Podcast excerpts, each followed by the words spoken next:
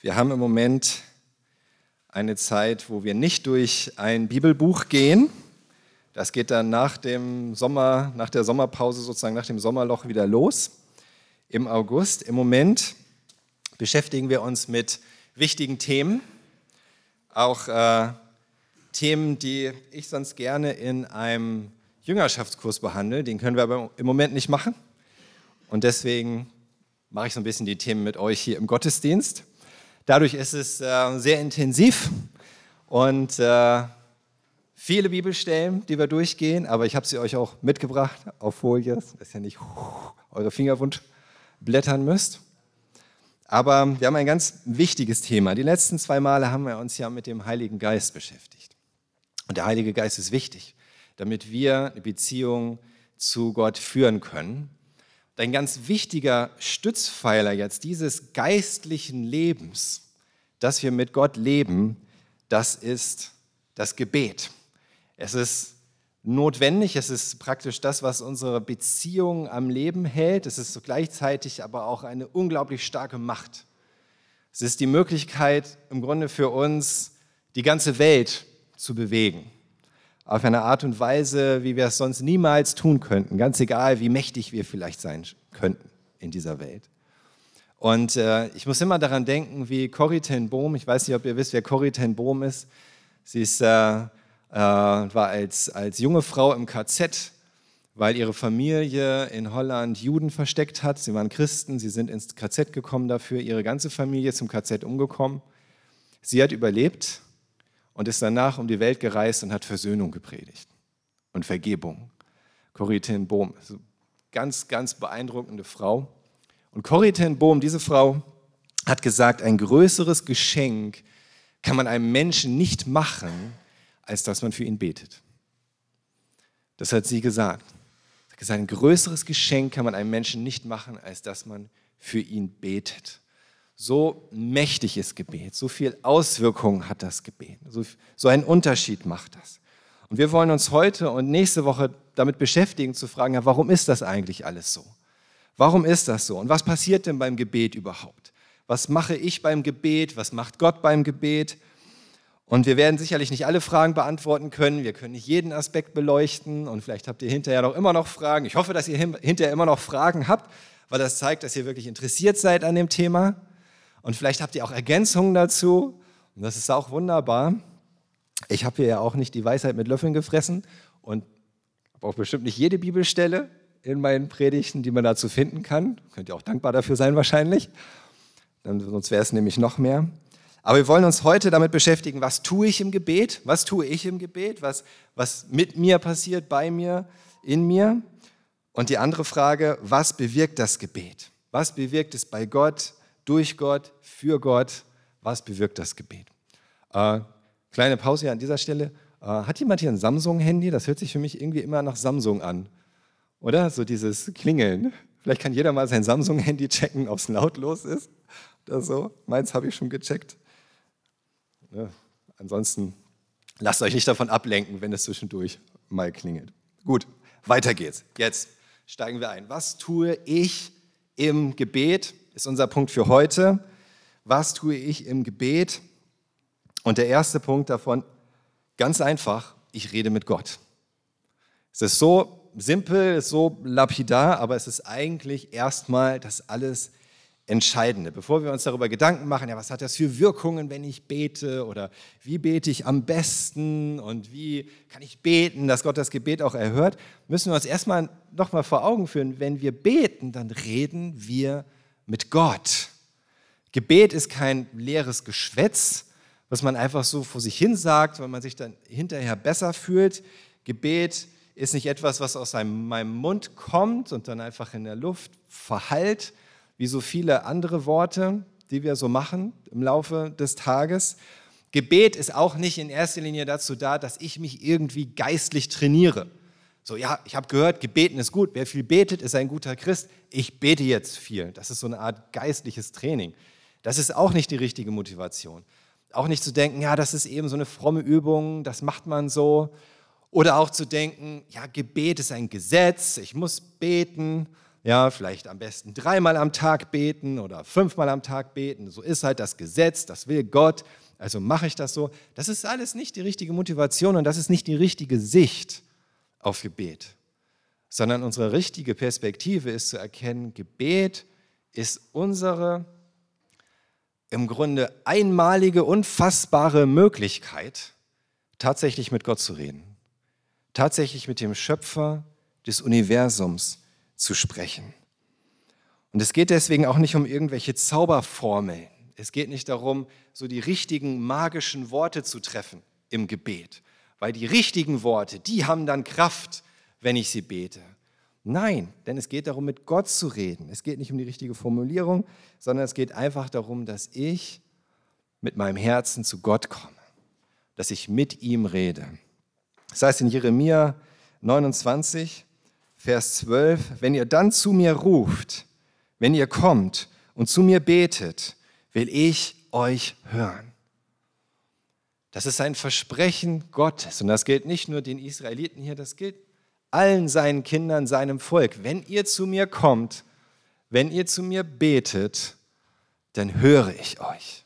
Ich höre euch. Du redest mit Gott, deine Worte kommen bei Gott an. Wir fühlen uns vielleicht manchmal so, als würden unsere Gebete eben quasi unter der Decke hängen bleiben, weil du gar nicht merkst, dass irgendwie etwas passiert, weil du denkst, es kommt ja doch nichts an. Aber Gott hat versprochen, dass er dich hört. Die Worte kommen an. Dessen kannst du dir sicher sein. Aber nicht nur das. Er hört nicht nur, sondern er hört auch. Er erhört deine Gebete. Im Psalm 17, Vers 6 heißt es, ich rufe dich an, mein Gott, du hast eine Antwort für mich. Oder man könnte auch sagen, du erhörst mich. Hab doch ein offenes Ohr und hör dir meine Worte an. David sagt, ich rufe dich an, mein Gott, denn du hast eine Antwort für mich. Du erhörst mich. Wenn Gott dich hört, dann erhört er dich auch. Und dieses hebräische Wort hier, das kann man eben übersetzen mit erhören man kann es auch übersetzen mit Antworten. Der antwortet. Wenn wir als Menschen mit einem anderen Menschen reden, kennst du vielleicht, du redest mit jemandem, du willst was von ihm, du willst eine wichtige Info weitergeben oder möchtest, dass derjenige irgendwas tut, irgendwie reagiert. Du redest mit diesem Menschen und es kommt nichts zurück. Du merkst nicht, dass derjenige irgendwie das gehört hat, er reagiert nicht darauf. Was denkst du dann? dann denkst du, er hat es nicht gehört. Oder? So, und wenn du dann irgendwann, dann wiederholst du dich und wiederholst du dich und irgendwann, wenn derjenige sagt, ja, ich habe dich schon beim ersten Mal verstanden, dann sagst du, ja, warum reagierst du dann nicht? Warum sagst du dann nichts? Oder wenn du wirklich weißt, ah, hier, äh, Esther, ganz wichtig, ja, dass du das und das und das machst.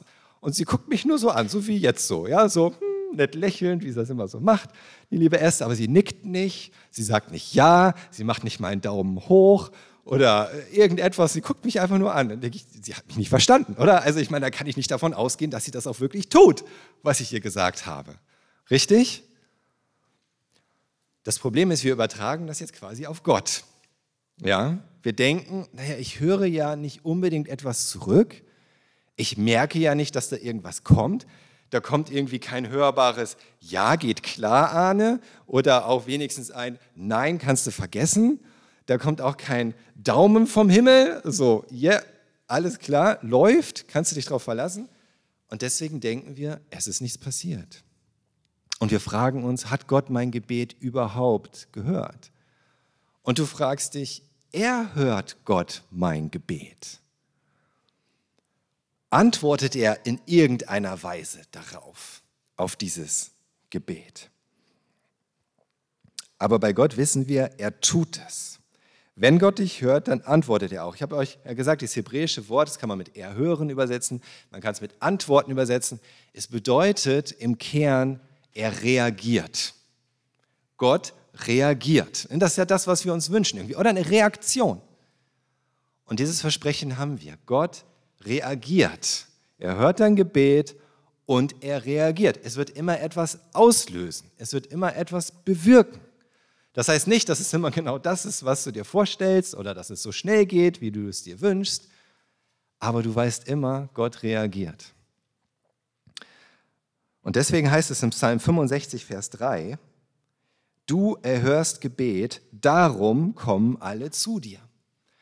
Wörtlich steht da praktisch, du bist Gebetserhörer. So als eine Beschreibung, eine, eine Definition, Identifikation von Gott. Du, Gebetserhörer. Das bist du.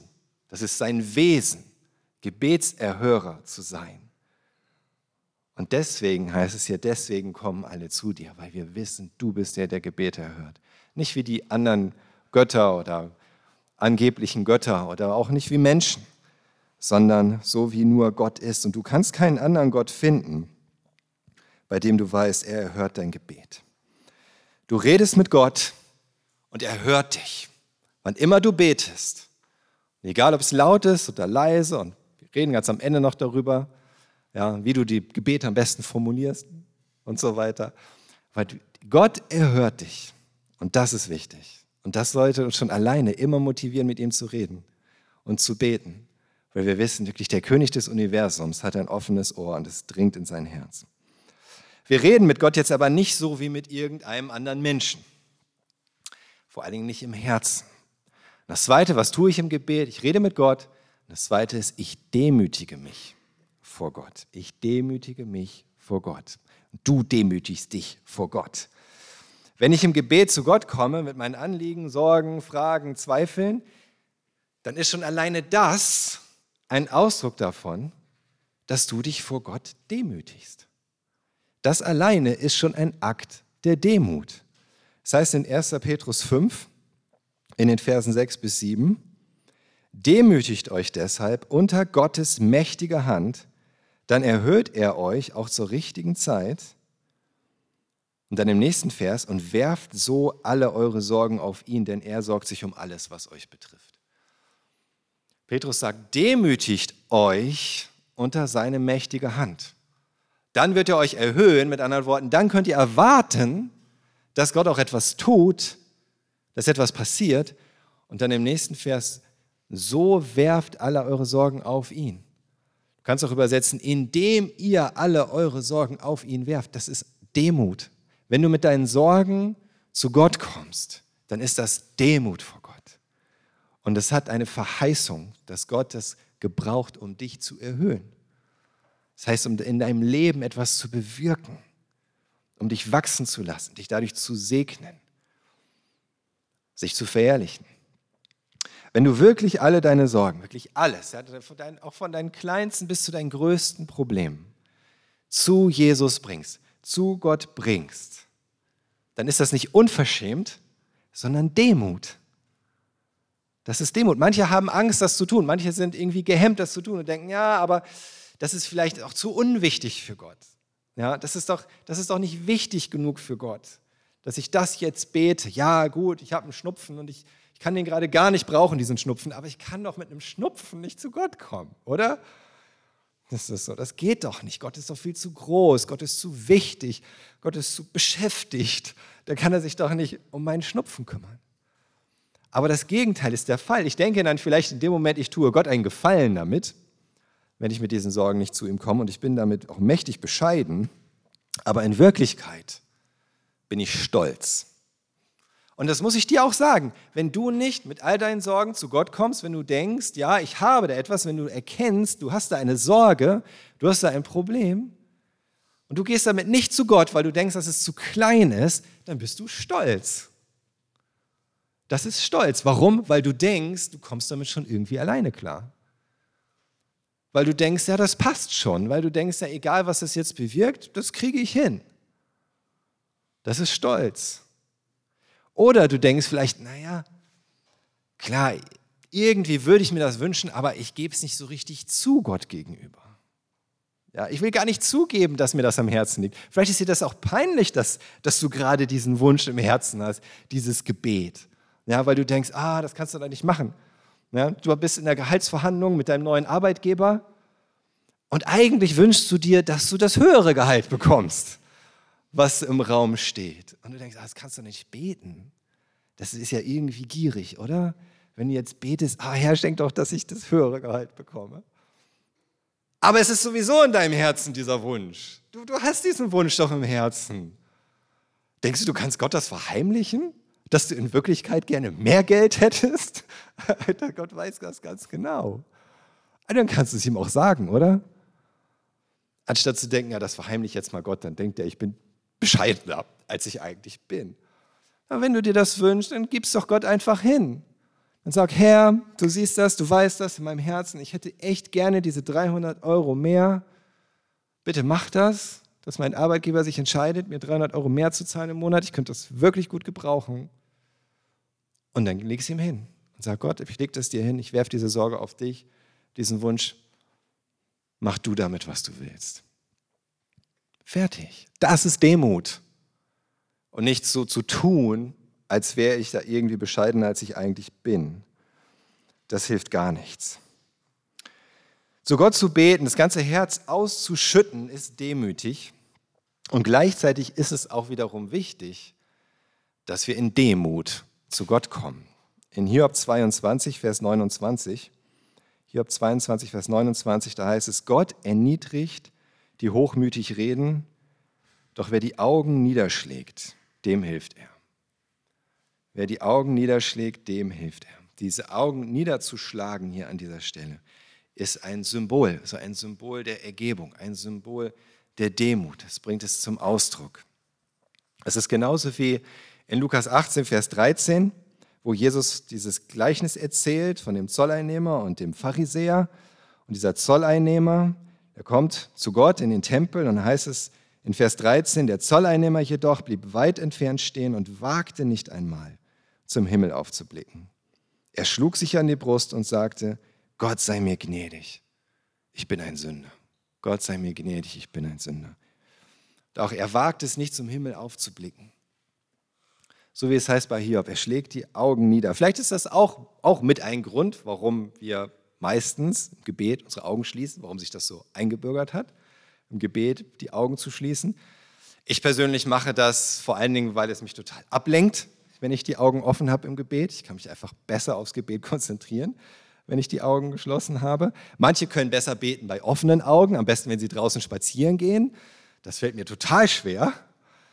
Aber wenn das so ist, dann ist das in Ordnung und denk nicht, ja, du musst jetzt wegen dieser Bibelstellen deine Augen schließen im Gebet, sondern das, worum es geht, ist ja das Herz. Es geht um das Herz. Das demütige Herz, mit dem wir zu Gott kommen wollen. In Jesaja 57, Vers 15. Jesaja 57, Vers 15, da sagt der Prophet, denn so spricht der hohe und erhabene Gott, der ewig lebt und dessen Name der Heilige ist. Ich wohne in der Höhe, in unnahbarer Heiligkeit. Doch bin ich auch den Zerschlagenen nah, deren Geist niedergedrückt ist. Und belebe den Geist dieser Gedemütigten neu, richte das Herz der Zerschlagenen auf. Gott sagt, ja, ich bin dieser große, hohe, erhabene, heilige Gott, aber bei den Menschen, die mit einem zerschlagenen Geist zu mir kommen, das heißt die, die nicht mehr stolz sind, die, die nicht kommen in Hochmut, die erkannt haben, dass wir Gott brauchen, dass wir verloren sind ohne ihn, dass wir ohne ihn nichts tun können, dass wir abhängig sind von seiner Gnade, von seinem Wirken in unserem Leben. Dann sagt er auch dieser hohe, erhabene, heilige Gott, ich erhöre ihre Gebete und ich wende mich ihnen zu. Ich richte ihr Herz auf, ich belebe sie. Das heißt, wenn du zu Gott kommst und wenn du mit ihm redest, dann bitte ihn immer wieder darum, dass er dir ein demütiges Herz schenkt. Denn ich bin so stolz eigentlich in mir. So stolz und denke, ich kann das alleine und ich brauche das nicht und es geht schon irgendwie. Wir brauchen ein demütiges Herz, damit Gott wirklich alles tun kann, was er eigentlich tun will. Nicht aufgehalten wird von unserem Stolz.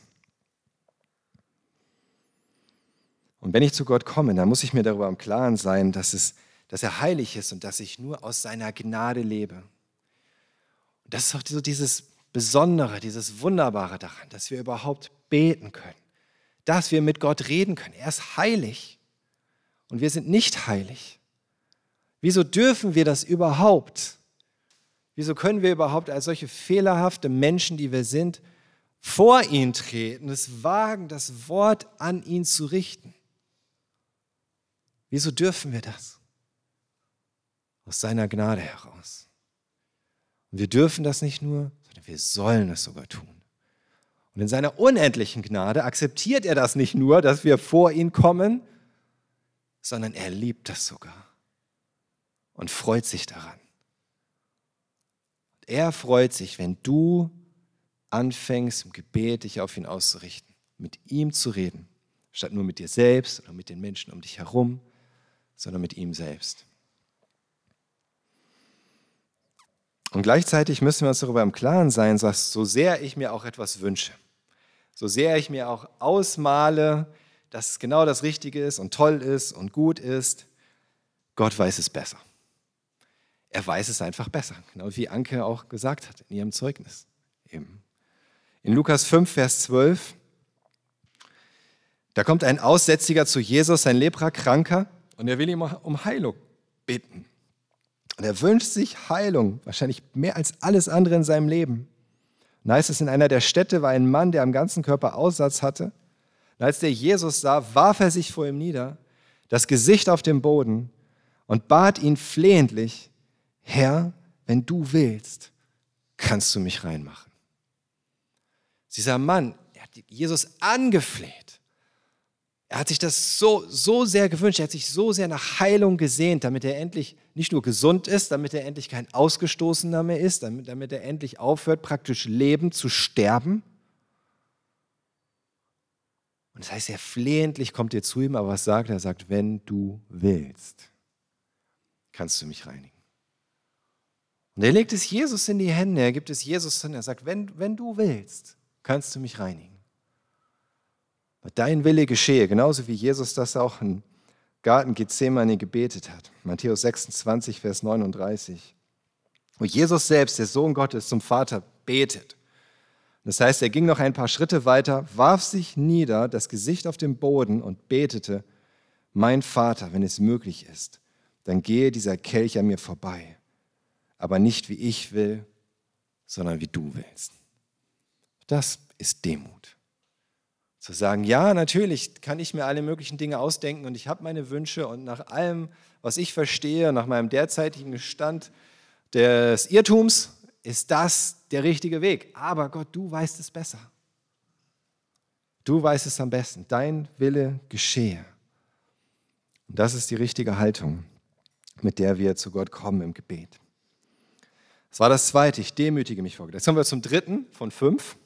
Und dieser dritte Punkt ist sehr wichtig sehr intensiv, deswegen werden wir da jetzt etwas mehr Zeit verwenden. Ich, der dritte Punkt im Gebet, was tue ich? Ich glaube und vertraue Gott. Ich glaube und vertraue Gott. Gebet und vor allen Dingen das, was Gott tut, nach unserem Gebet sozusagen, auf unser Gebet hin. Das hat ganz viel mit Glauben zu tun. Ganz viel. Und wie das allerdings genau zusammenhängt, Glaube und Gebetserhörung, das ist nicht so einfach zu verstehen. Und deswegen müssen wir uns das hier etwas genauer anschauen. Erstmal fordert uns Jesus auf, wirklich voll Glaubens und voll Vertrauens zu beten. In Markus 11, in den Versen 22 bis 24, da heißt es, Jesus sagte zu ihnen, ihr müsst Vertrauen zu Gott haben. Ich versichere euch, wenn jemand zu diesem Berg hier sagt, heb dich hoch und stürz dich ins Meer und dabei keinen Zweifel in seinem Herzen hat, sondern fest darauf vertraut, dass geschieht, was er sagt, dann wird es geschehen. Darum sage ich euch, worum ihr im Gebet auch bittet, glaubt, dass ihr es empfangen habt, dann wird ihr, werdet ihr es auch erhalten. Das man könnte diese Stelle so verstehen, für sich genommen, so auslegen, dass Jesus sagen will, egal was du betest, glaube einfach, vertraue, dass Gott genau das tun wird, dass du das bekommst und dann passiert es auch. Und vielleicht war es sogar so, dass Gott gar nicht vorhatte, das zu tun. Und dann kommst du im Gebet und bist so voller Glaube und so voller Vertrauen, dass du Gott dadurch dazu bringen kannst, etwas zu tun, was er eigentlich gar nicht tun wollte. Und du kannst tatsächlich so sein Herz verändern. Den dazu bringen, das zu tun, weil du so sehr glaubst. Es gibt manche, die würden das so sagen, würden das so auslegen. Ich glaube aber nicht, dass das so ist, wie Jesus das meint. Was sicher ist, ist, dass Jesus möchte, dass wir Glauben haben beim Beten, dass wir Vertrauen haben beim Beten. Das steht fest. Um das genau zu verstehen, müssen wir uns erstmal anschauen, was es noch, was wir noch lesen über das Gebet hier im biblischen Kontext. Markus 9, Vers 23. Wenn du etwas kannst, erwiderte Jesus, was soll das heißen? Für den, der Gott vertraut, ist alles möglich. Da ist dieser Vater zu Jesus gekommen, er hat sich gewünscht, dass sein Sohn geheilt wird. Und er sagt zu Jesus, wenn du das kannst oder wenn du etwas kannst, dann heile doch meinen Sohn. Nicht so wie der Aussätzige, der sagt, wenn du willst, in Demut, sondern eher so im Unglauben. Wenn, wenn du das kannst, ja, wenn du das kannst, dann, dann mach. Und Jesus sagt, was soll das heißen, wenn du etwas kannst? Und dann sagt er, für den, der Gott vertraut, ist alles möglich. Für den, der Gott vertraut, ist alles möglich. Und wieder redet Jesus hier von diesem Glauben, von dem Vertrauen. Und er macht das irgendwie abhängig davon, vom Glauben, vom Vertrauen. Und er sagt, oder vielleicht sagt er, vielleicht verstehst du das so, ja, wenn ich genug vertraue, dann ist mir alles möglich. Wenn ich nur genug vertraue, ist mir alles möglich. Aber ist das wirklich das, was Jesus meint? Für wen ist denn alles möglich? Für wen ist alles möglich? In Matthäus 19, Vers 26, da ist es, Jesus blickte sie an und sagte, für Menschen ist das unmöglich, nicht aber für Gott. Für Gott ist alles möglich. Gott ist derjenige, dem alles möglich ist. Er allein. Nur ihm ist alles möglich, weil er allmächtig ist. Und das ist das, was du glauben sollst. Das ist das, worauf du vertrauen musst. Dass Gott wirklich alles möglich ist, egal wie unmöglich es dir erscheint, wie unwahrscheinlich, wie absolut unvorstellbar. Bei Gott ist es möglich. Das ist der springende Punkt. Und für den, der vertraut, ist alles möglich, weil der, der glaubt, weil der, der vertraut, es für möglich hält, dass Gott es tut. Deswegen. Für den, der vertraut, ist alles möglich, weil du auf Gott vertraust, weil du darauf vertraust, dass Gott allmächtig ist, weil du weißt, Gott ist es möglich. Das heißt nicht, dass du das tun könntest. Aber Gott kann es tun. Er kann es tun. Und diesen Glauben an den allmächtigen Gott, den wollte der Mann haben, dieser Vater, der zu Jesus gekommen ist. Er wusste, er hat diesen Glauben nicht oder noch nicht, aber er wollte diesen Glauben haben. Deswegen sagt er, und da heißt es, da schrie der Vater des Jungen, ich vertraue ja, hilf du meinem Unglauben ab. Ich glaube, hilf meinem Unglauben. Ist gar nicht so lange her, da war das Jahreslosung. Und das, was der Vater sagt, ist, ja, es fällt ihm schwer, diesen Glauben aufzubringen, dass Jesus das jetzt gerade wirklich tut. Es fällt ihm schwer, das zu glauben. Und ich glaube, das ist sehr ehrlich, oder? Ich glaube, dass es bei uns auch häufig so ist, dass es uns echt schwer fällt, diesen Glauben aufzubringen, dass Gott es wirklich tut. Aber der entscheidende Punkt ist, vertrauen wir darauf, dass er es tun kann. Vertraust du darauf, dass er es tun kann? Das ist dieses Vertrauen, das er haben wollte. Und es hat offensichtlich gereicht. Wenn ihr die Geschichte kennt, wisst ihr, dass Jesus daraufhin seinen Sohn geheilt hat, befreit hat, ihm geholfen hat.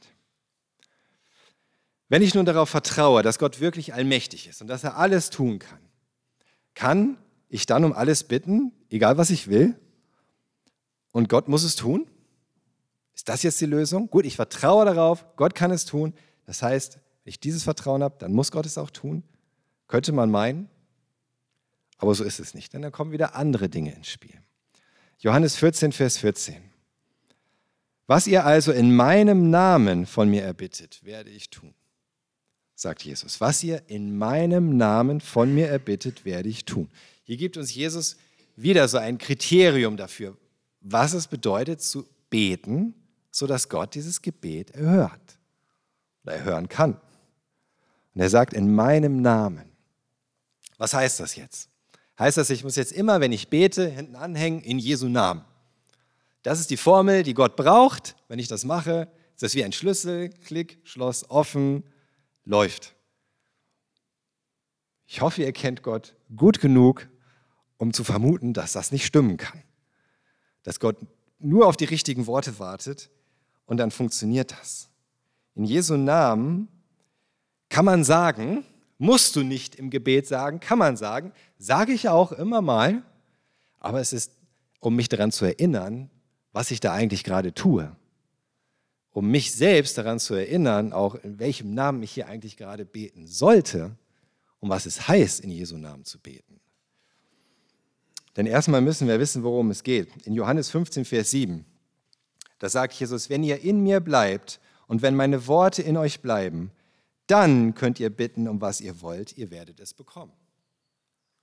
Das ist wieder sowas. Sie in Jesu Namen beten, ist das gleiche wie in Jesus bleiben und er in uns. Sagt, wenn ihr in meinem Namen bittet, bekommt ihr es. Und wenn ich in euch bleibe und ihr in mir, bekommt ihr es auch.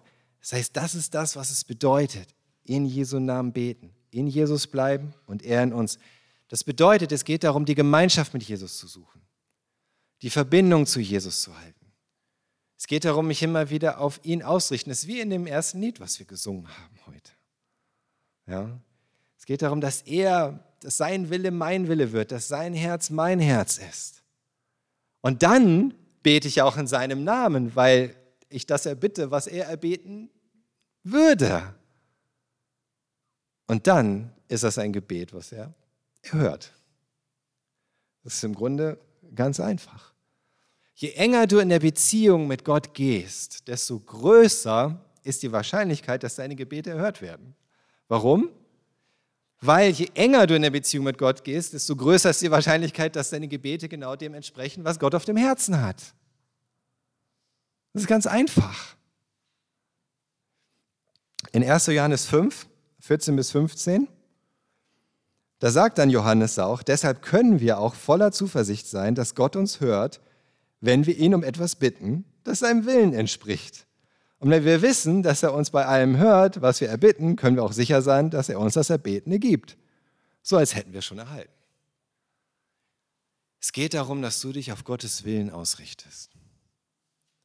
Und dass sein Herz dein Herz wird, dass sein Wille dein Wille wird, dass das, was er tun möchte, das ist, was du von ihm möchtest. Und das Wunderbare ist daran, dass es eben nicht bedeutet, alles Gute deswegen irgendwie beiseite zu stellen. Man muss halt beten, was Gott will. Meine Güte, ja gut, okay. Sondern das, was Gott will, ist viel besser als das, was ich wollen würde, ohne die Verbindung zu ihm. Verstehst du das? Du kannst vielleicht denken, ja, aber was ist, wenn ich gar nicht will, was Gott will? Ja, wenn du gar nicht willst, was Gott will, dann bedeutet das einfach, dass du nicht das Beste für dich willst. So einfach ist das. Dann willst du nicht das Beste für dich. Willst du das Beste für dich? Dann frag Gott, was er für dich will. Denn er liebt dich mehr, als du dich selbst liebst. So sehr, dass er seinen Sohn für dich gegeben hat, dass er alles für dich geopfert hat, um dich zu segnen, dich zu befreien, dir nahe zu sein. Und das heißt im Psalm 37, Vers 4, Erfreue dich an Jahwe, erfreue dich am Herrn, er gibt dir, was dein Herz begehrt. Du denkst, aha, ich freue mich jetzt an Gott und dann kriege ich das, was ich wirklich will, oder? Ich freue mich jetzt mal ganz doll an Gott und dann kriege ich mein MacBook Pro. Richtig? Das ist ja das, was mein Herz begehrt. Aber in Wirklichkeit, wenn ich mich wirklich an Gott freue, wenn du dich wirklich an Gott freust, wenn du dich an ihm freust, weil du erkannt hast, was er für ein wunderbarer Gott ist, was für ein absolut liebevoller, treuer, einzigartiger, himmlischer Vater. Ein unglaublich barmherziger Erlöser. Und du freust dich deswegen an ihm. Was ist das dann, was dein Herz begehrt? Ihn das ist das, was dein Herz dann begehrt. Ihn, seine Nähe. Was, was haben wir gesungen? Ich wähle, dass meine Seele. Genau. Wir haben das übrigens nicht abgesprochen. Ich hatte keine Ahnung, was hier für ein Lied kommt. Das so. Aber das ist genau das. Das ist genau das. Und dann weißt du auch, dann kannst du alles von Gott erwarten. Er wird dich leiten, er wird dich führen, er wird dein Herz füllen mit den Dingen, die wirklich gut sind, die richtig sind, die er tun will, weil er dich liebt. Und am Ende, was heißt es noch? Gott zu vertrauen, das bedeutet auch, dass wir nicht denken, wir müssten ihn voll plappern und zu irgendwas überreden, ihn daran erinnern, dass er es möglich nicht vergisst. In Matthäus 6, Vers 8 sagt Jesus, macht es nicht wie sie, wie die Heiden, die Gott nicht kennen. Denn euer Vater weiß ja, was ihr braucht, noch bevor ihr ihn bittet.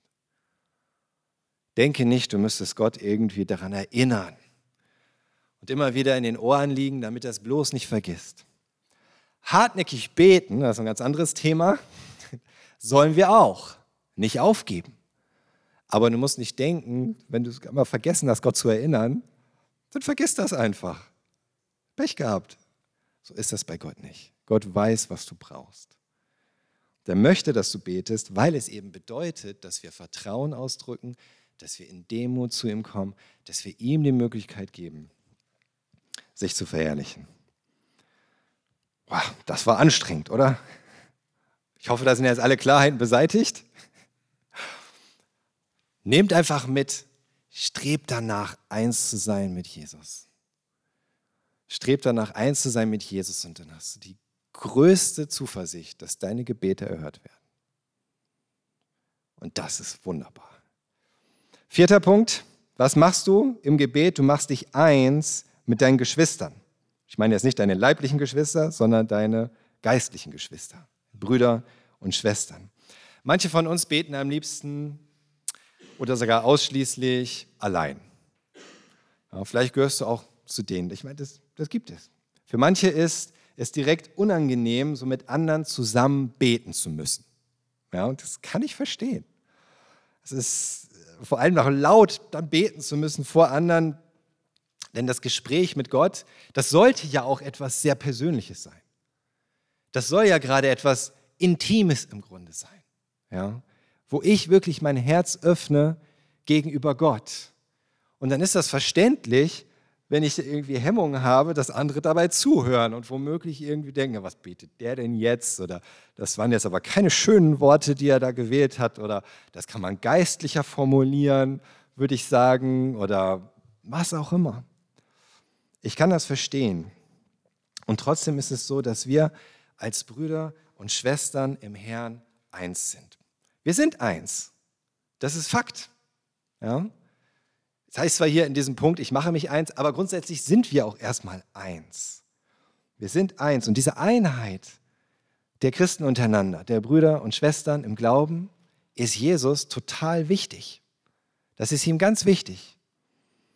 Und dieses gemeinsame Gebet, das ist nicht nur so eine schöne optionale Art der Gemeinschaft, sondern das ist wirklich von Anfang an von Jesus so vorgesehen gewesen, dass es vielleicht die größte Einheit schafft, die wir als Christen überhaupt haben können.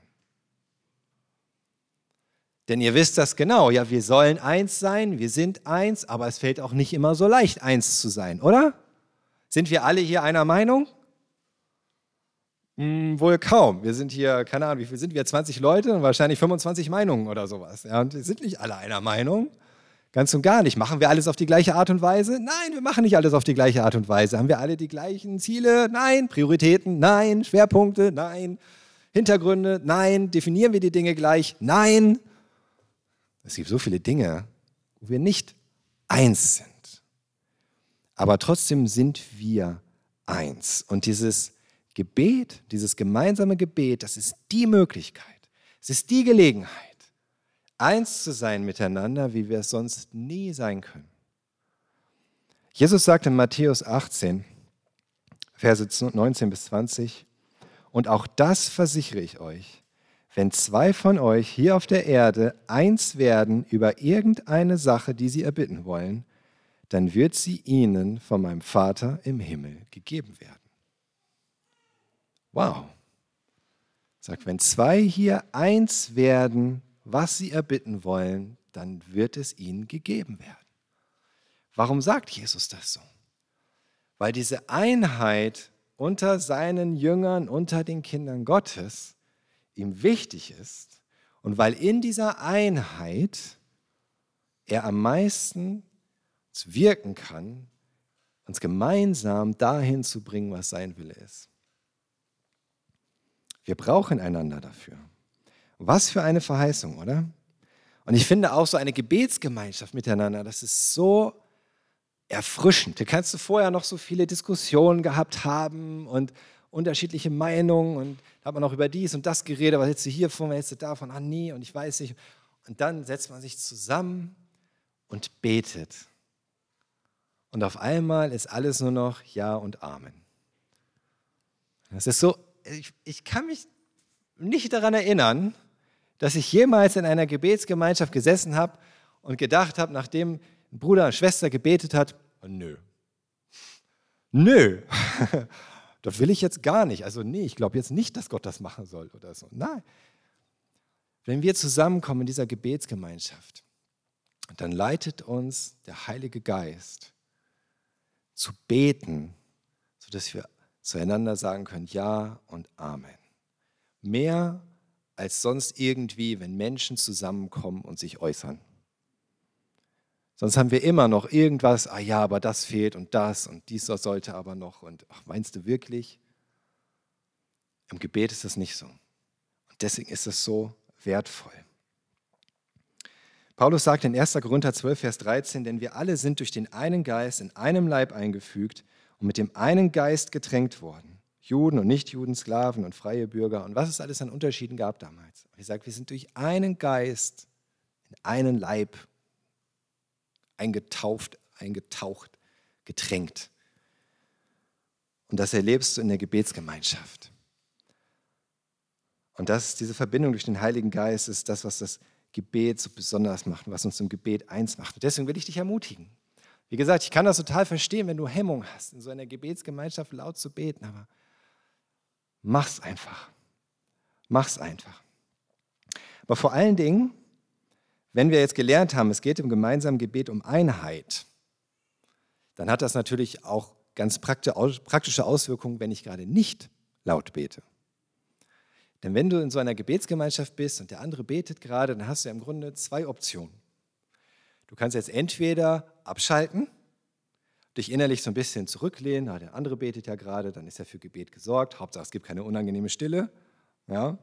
Der andere betet und betet und betet, du schaltest innerlich so ein bisschen ab, lässt ein bisschen Gedanken kreisen, denkst gleich schon drüber nach, was ihr gleich zu Hause zu essen kochst oder so.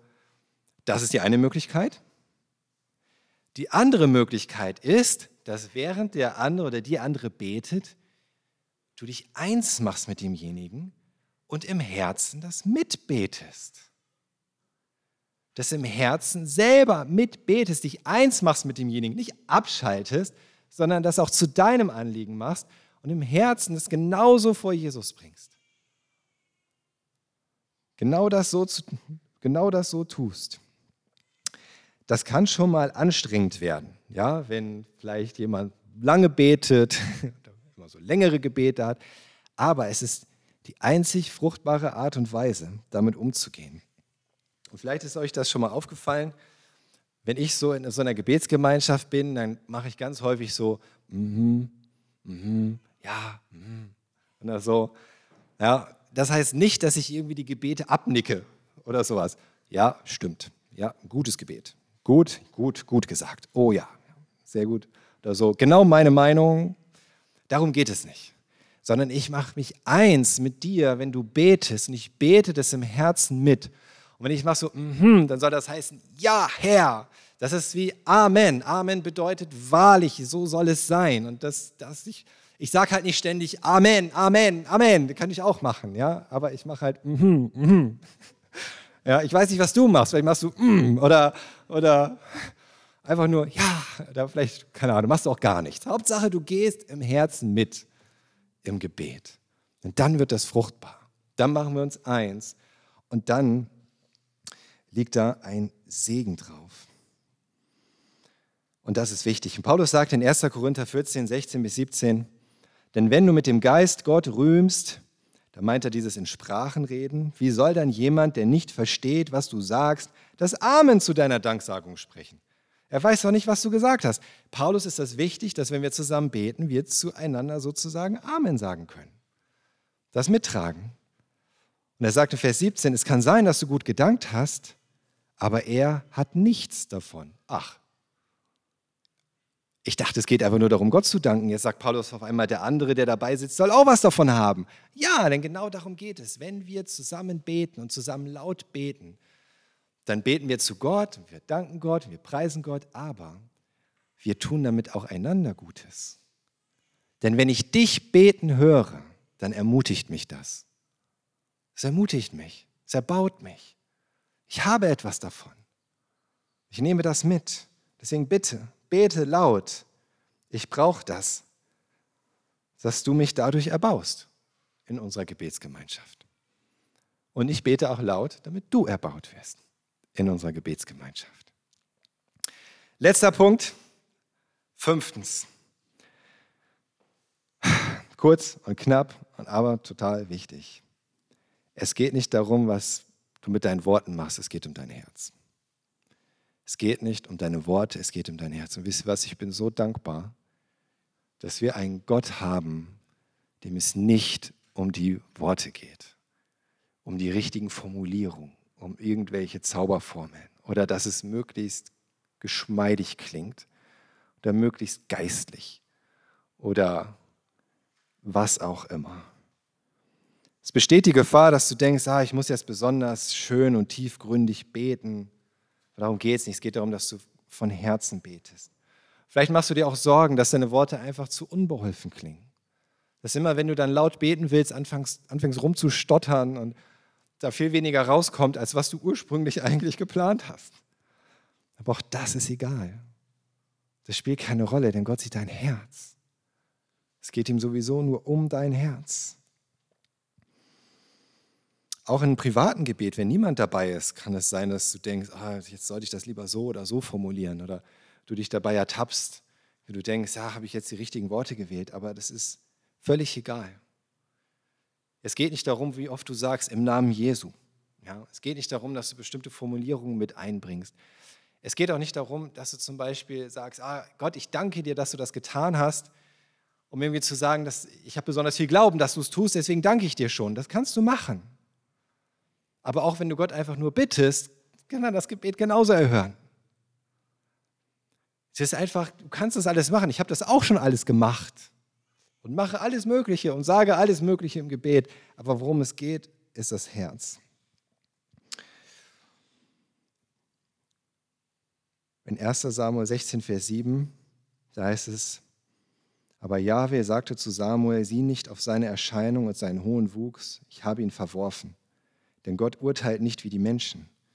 Der Mensch sieht nur das Äußere, Jahwe aber sieht das Herz. Und da schließt sich der Kreis wieder vom Anfang. Wenn du mit Gott, wenn du betest, redest du mit Gott. Du kommst ganz persönlich vor ihn, ganz unmittelbar, ganz direkt und du öffnest dein Herz vor ihm. Und das ist das, was er sieht. Und das ist das, worauf es ihm ankommt. Und das ist das, was zählt. Was macht Gott jetzt damit? Bewirkt das Gebet auch irgendetwas? Warum ist das so wichtig? Macht es einen Unterschied? Hat es einen Einfluss? Das schauen wir uns alles nächste Woche an. Aber nutzt die Gelegenheit, mit Gott zu reden. Nutzt die Gelegenheit auch zur Gebetsgemeinschaft. Deswegen treffen wir uns hier. Donnerstagabend, 19.30 Uhr. Und wie auch immer, bete und strecke dich aus nach Jesus und erlebe, wie er Gebete erhört und Wunder tut und dich segnet. Amen.